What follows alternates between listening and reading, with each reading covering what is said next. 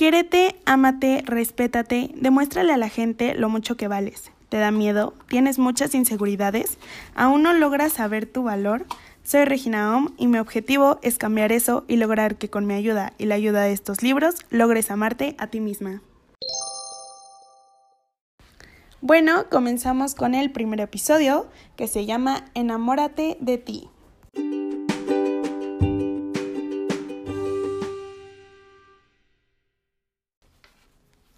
En este episodio te voy a platicar del libro Enamórate de ti de Walter Rizzo. Les platico que este libro lo comencé a leer hace un tiempo, ya que estaba pasando por un tema emocional. Y este libro me ayudó mucho, así que quiero compartirles un poco de lo que trata, el mensaje que transmite y también un poquito de lo que a mí se me quedó y me sirvió, porque sé que en algún momento les puede ayudar a ustedes. Para empezar, el libro es muy fácil de leer, son 123 páginas. Yo creo que incluso si le dedicas tres horas lo terminas en un día, así que si a ti que me estás escuchando no te gusta leer tanto, este libro está perfecto para ti, porque no es el típico libro súper largo.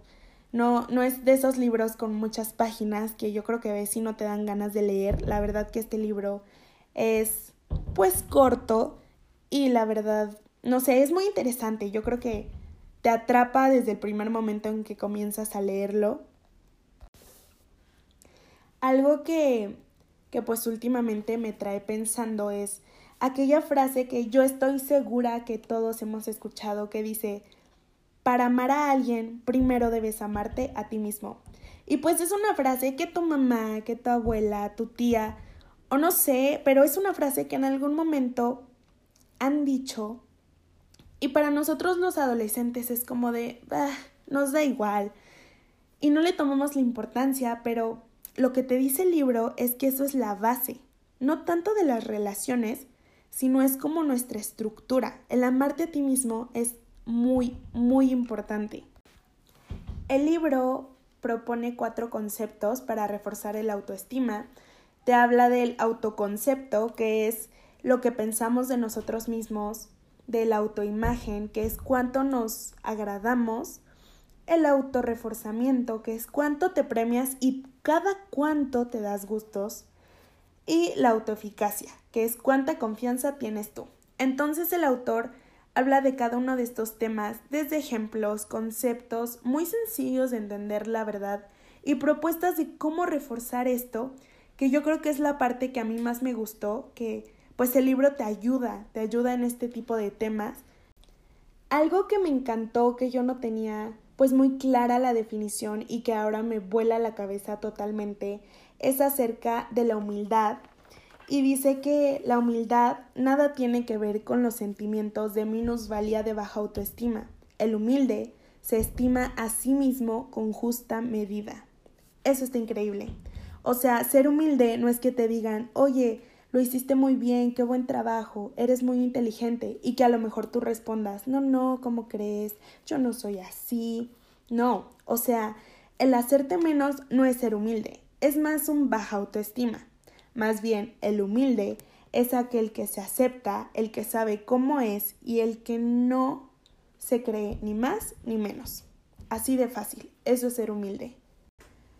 Y lo que hace este libro es hacerte consciente y como que sí te cae el 20 de lo que vas leyendo y si dices así de, no, pues me identifico con esto, sí me pasó.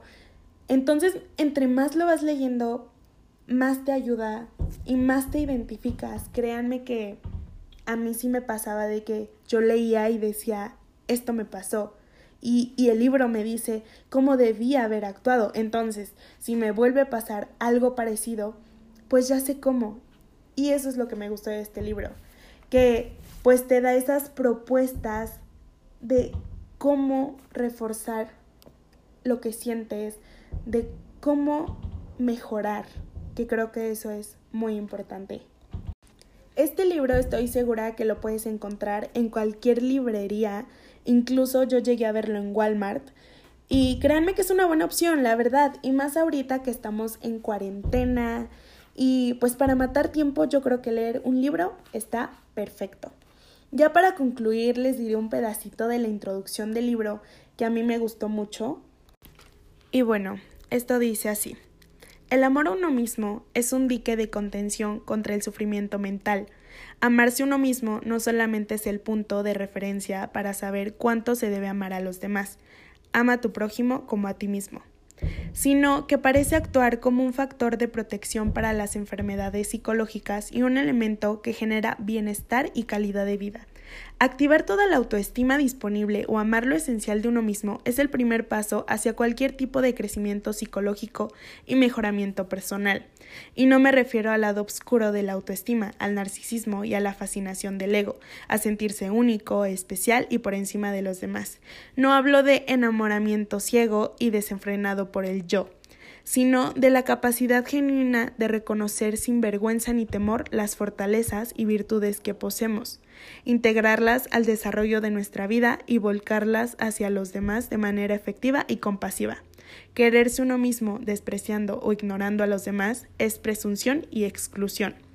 Querer a los demás despreciándose a uno mismo es carencia de amor propio.